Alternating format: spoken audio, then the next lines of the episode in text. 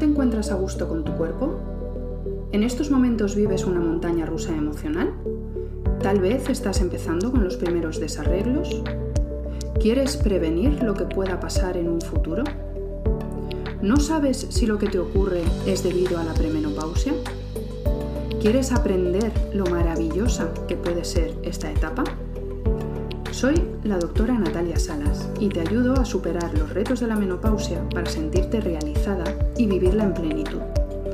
Quiero compartir contigo consejos prácticos para mejorar tu salud física, emocional y espiritual. Suscríbete para no perderte ningún episodio. Y bienvenida a este nuevo episodio que aparece después de dos meses de silencio por mi parte, pero ya estoy aquí de vuelta además con las pilas cargadas después de las vacaciones de verano para seguir compartiendo contigo cositas interesantes que se relacionan con la menopausia, que ya sabes que es el tema en el que eh, soy pues especialista. Y hoy vengo a hablarte de la relación de la menopausia con nuestra salud cardíaca, con la salud de nuestro corazón, que ya sabes que es una de las complicaciones que pueden aparecer a largo plazo relacionado con la menopausia y con esa disminución de las hormonas eh, de nuestro sistema reproductivo porque los estrógenos están relacionados en cierta manera con la protección de nuestro sistema cardiovascular y en la menopausia disminuyen los estrógenos y por lo tanto puede aumentar el riesgo cardiovascular, es decir, la aparición de hipertensión arterial, de enfermedades cardíacas o incluso de accidentes que llamamos cerebrovasculares. Eh, durante la época fértil, Normalmente el riesgo de enfermedades cardiovasculares es más alto en los hombres que en las mujeres, pero sin embargo después de la menopausia y debido a esa disminución de los estrógenos, el riesgo de sufrir alguna enfermedad cardiovascular se iguala entre hombres y mujeres e incluso eh, se supera en las mujeres. Y hoy em, quiero hablarte no solo de la parte más física o de la parte más de la cardiología, que es lo que conocemos en nuestra medicina convencional, sino que, como siempre, quiero aportarte también la visión de la medicina china, pero que además vas a ver que te vas a llevar una sorpresa porque realmente los estudios más recientes em, defienden y confirman lo que ya se decía hace miles de años en esta medicina tradicional. Así que Vamos a por ello, vamos a hablar del corazón y de cómo se ve afectado por los cambios típicos de la menopausia. Fíjate, el corazón es una bomba, una bomba que lo que hace va a ser impulsar la sangre que le llega y que almacena para que llegue a través de nuestras arterias a todas las células de nuestro cuerpo, llevando la nutrición que esas células necesitan para poder funcionar. Y entonces así nuestros órganos, nuestros tejidos corporales van a estar sanos porque van a estar funcionando correctamente. Esta bomba es del tamaño de tu puño cerrado. Fíjate qué pequeñito y eh, también decirte que mm, si nosotros juntamos eh, todas las arterias una tras otra de forma longitudinal, nuestro cuerpo estaría recorrido por 100.000 kilómetros de arterias, de vasos sanguíneos. Fíjate qué cifra tan descomunal. Y una bomba del tamaño de tu puño es la responsable de que la sangre circule a través de esos 100.000 kilómetros de vasos sanguíneos. ¿Cómo lo hace? Pues bombeando 5 litros de sangre por minuto. Fíjate, eh, normalmente el corazón suele latir con una frecuencia de unos 60 latidos por minuto. Esta es la frecuencia, una frecuencia normal. Aunque siempre hay una, franja, entonces se considera una frecuencia normal entre 60 y 80 latidos, pero vamos a coger que tu corazón, eh, tú tengas 60 pulsaciones por minuto. ¿Sabes lo que significa eso? Que tu corazón bombea al día 86.000 400 veces. Imagínate si es importante que hablemos de la salud y de cómo cuidar ese corazoncito, esa bomba cardíaca, para que siga haciendo su función, porque además ese corazón empieza a funcionar en el momento en que ya nacemos, incluso antes, en el, en el, momento, en, no en que nacemos, sino en que se forma, porque fíjate que una de las formas de confirmar un embarazo es oír el latido cardíaco fetal, que se puede oír a partir de más o menos los 21 días, y se para cuando nos morimos. Y en toda esa franja de tiempo funciona ininterrumpidamente, con lo cual pues es realmente importante que sepamos qué podemos hacer para cuidar ese corazón y que siga funcionando bien y que nos permita vivir bien hasta el último segundo de nuestra vida. Así que eh, vamos primero a hablar de los factores que pueden predisponer a sufrir un mayor riesgo de eh, problemas en ese sistema cardiovascular. ¿Y por qué te quiero hablar de esos factores predisponentes? Porque muchos vas a poder eh, manejarlos tú y mejorarlos tú o hacerlos desaparecer. Porque fíjate que uno de ellos es el tabaco. La, la, mujer fumadora va a tener mucho más riesgo de sufrir una enfermedad cardíaca o una enfermedad cardiovascular que la mujer no fumadora. Así que si te encuentras en esa situación y eres una mujer fumadora, pues eh, sabiendo esto, lo que te recomiendo es que te plantearas muy mucho el dejar de fumar. Pero también recuerda que para dejar de fumar realmente debes estar convencida y debes estar deseando dejarlo, porque si no, cualquier método que quieras utilizar no va a hacer que dejes de fumar. Tiene que partir de tu interior, tienes que estar realmente convencida para dejarlo estar porque cualquier ayuda externa, si no, no servirá de nada. Otro de los factores importantes es los niveles de triglicéridos y de colesterol. Del colesterol seguro que habrás oído hablar que tenemos un colesterol bueno y un colesterol malo.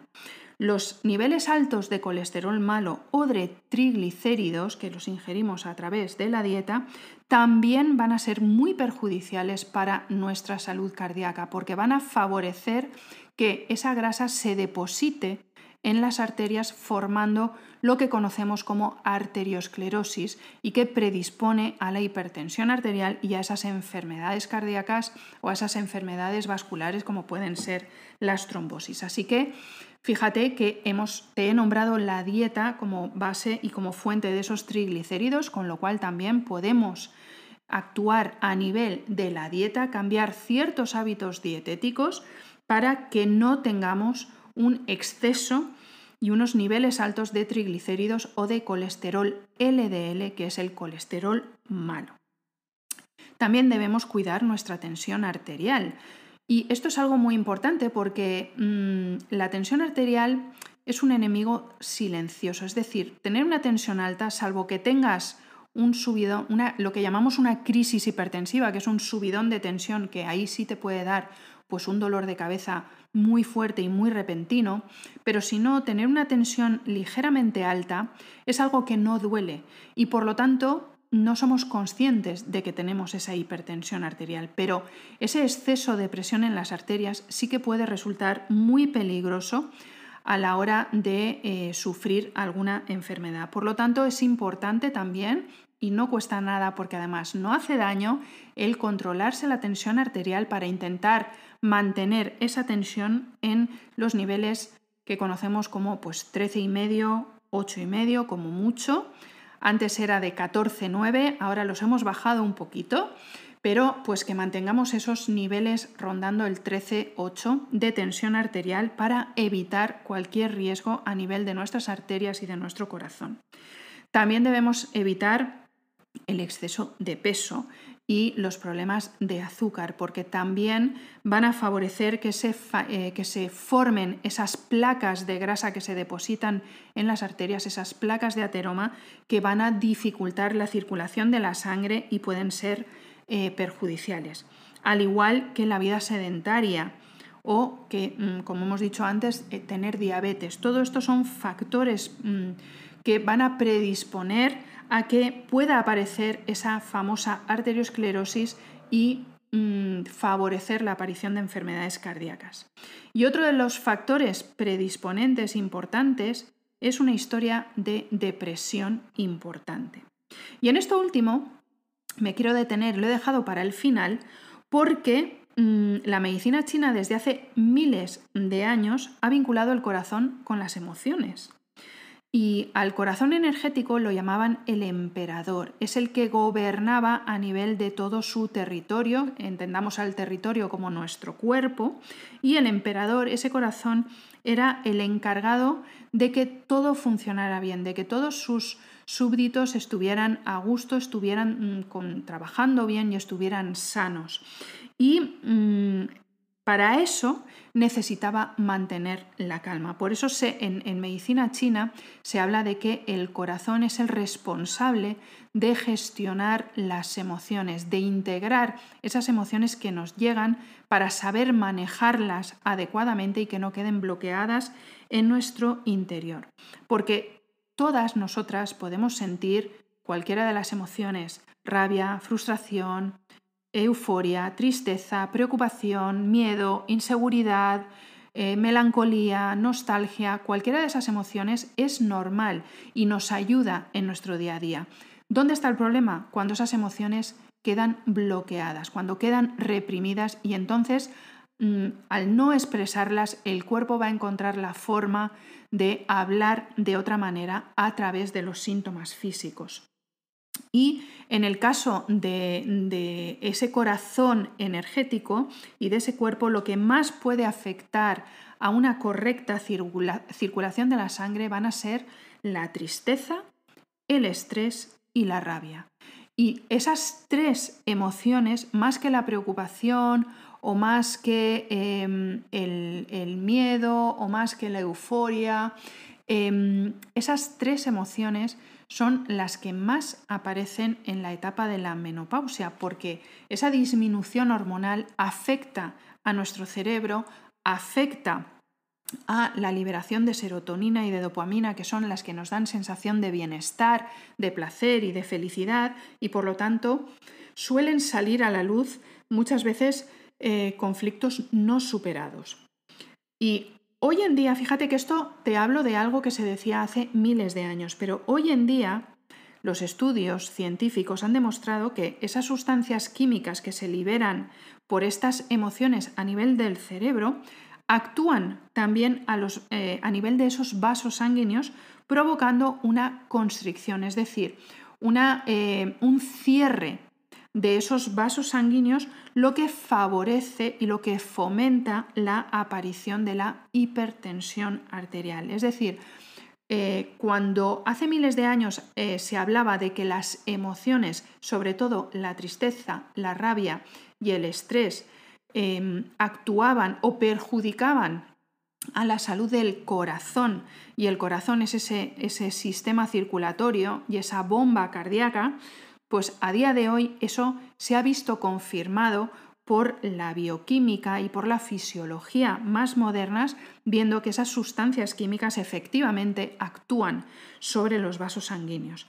Y además, en un estudio del año 2000, es tiempo, sí, hace 23 años, pero bueno, no hace tanto si lo comparamos con miles de años de la tradición china, eh, pues en ese estudio realizado en la Universidad de Ohio en Estados Unidos, se vio que el riesgo de sufrir alguna enfermedad coronaria, es decir, de las eh, arterias que nutren al corazón para que éste funcione bien, era un 73% mayor en las mujeres que estaban deprimidas, más que en las mujeres que no sufrían depresión. Es decir, que la depresión eh, se ha visto que es un factor independiente y muy importante en la aparición de la hipertensión arterial. ¿Y esto qué significa? Pues que si tú eh, en estos momentos eh, tienes como problema la hipertensión arterial, aparte de los factores más físicos, vamos a llamarlos así, como hemos dicho, pues ese colesterol, el hábito del tabaco, el sobrepeso, etcétera, etcétera, debes analizar y pararte muy mucho a analizar esas emociones que llamamos ocultas, esas emociones que tú a lo mejor has reprimido o has querido bloquear porque no era el momento en su día de poderlas trabajar, pero es momento ahora de que las saques a la luz, de que las trabajes y de que las superes para liberar tu corazón y que entonces tu corazón pueda funcionar eh, pues muchísimo mejor. Además de trabajar esas, esas emociones y sacar a la luz esas emociones ocultas, quiero también, pues ya que estamos, aportarte eh, pues otras recomendaciones que te pueden venir bien para cuidar la salud de tu corazón eh, empezando primero por la alimentación. Como siempre, comemos varias veces al día, todos los días, y por lo tanto, como decía Hipócrates, pues que la, alimentación, que, los alimentos sean tu medicina.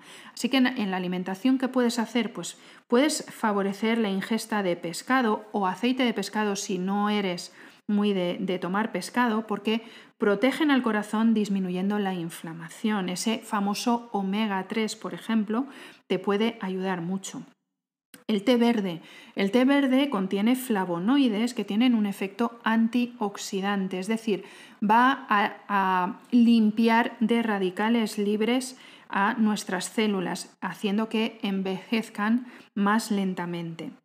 El ajo, por ejemplo, el ajo se utiliza desde hace muchísimos años para mejorar la hipertensión arterial.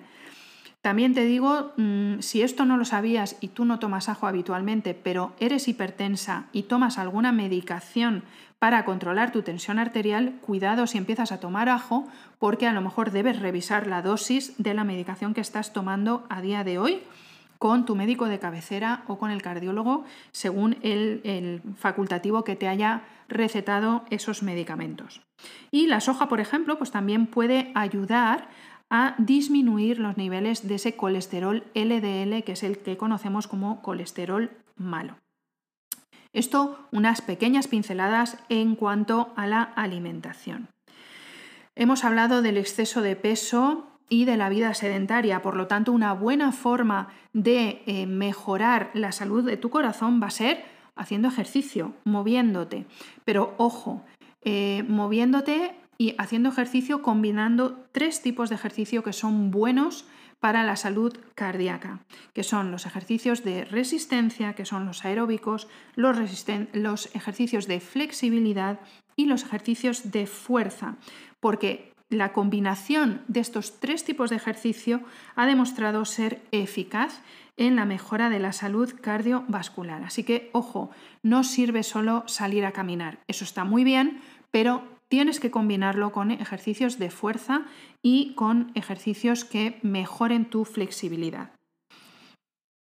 También están los suplementos. Ojo con esto, eh, te quiero hablar de suplementos que pueden favorecer tu salud cardíaca, pero mucho cuidado con eh, decidir por ti misma sin eh, tener la opinión de un profesional que puede ser un nutricionista, un endocrinólogo, tu médico de cabecera o algún terapeuta formado en todo esto para saber si realmente te hacen falta o no. Pero suplementos como el magnesio, el calcio o antioxidantes como la coenzima Q10, la vitamina E, la vitamina C, también el complejo vitamínico B o el ácido fólico van a ayudar a mejorar tu salud cardíaca, siempre y cuando tengas un déficit de estas sustancias, porque si no, eh, si tus niveles de todo esto que hemos hablado están bien, pues realmente no necesitas suplementos. O sea, por eso insisto mucho siempre en cuidadito con esto. Y por último, que es lo que eh, pues yo quería sobre todo aportar aquí, porque en cuanto a salud del corazón, desde el punto de vista de la, medicina convencional nuestra, pues puedes encontrar mucha información, pero quiero encender esa bombillita en ti de que para la salud cardíaca es importante cuidar tus emociones, no bloquearlas, no reprimirlas y sobre todo que todos los días aportes una chispita de alegría, de ilusión y de optimismo, porque esas tres eh, emociones y esas tres características son las que refuerzan la energía del corazón para hacerlo funcionar bien, para que esté contento y que entonces eh, pueda funcionar correctamente. Y como decía mi maestra de face reading, Lillian Bridge, decía, siéntelo, exprésalo y déjalo ir. Y esta última parte es muy importante. Vivamos con emoción, pero no las bloqueemos ni nos, las, ni nos la quedemos en nuestro interior. sintámoslas, expresémoslas, pero luego dejémoslas marchar para vivir libres. Bueno, pues con esto termina el capítulo de hoy. Ha sido un poquito más largo, venía yo con ganas de hablar después de dos meses de silencio. Espero que te haya gustado. Ya sabes que puedes seguirme en mis redes sociales y bueno, también quiero aprovechar para decirte que eh, el próximo 11 de septiembre lanzo eh, mi reto gratuito Desafía tu menopausia.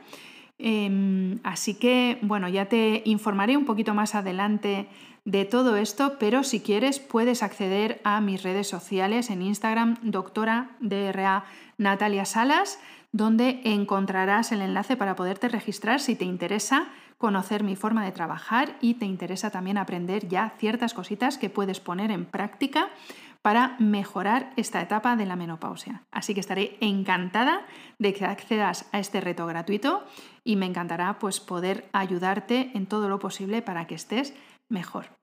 Bueno, pues ahora sí, me voy hasta la semana que viene.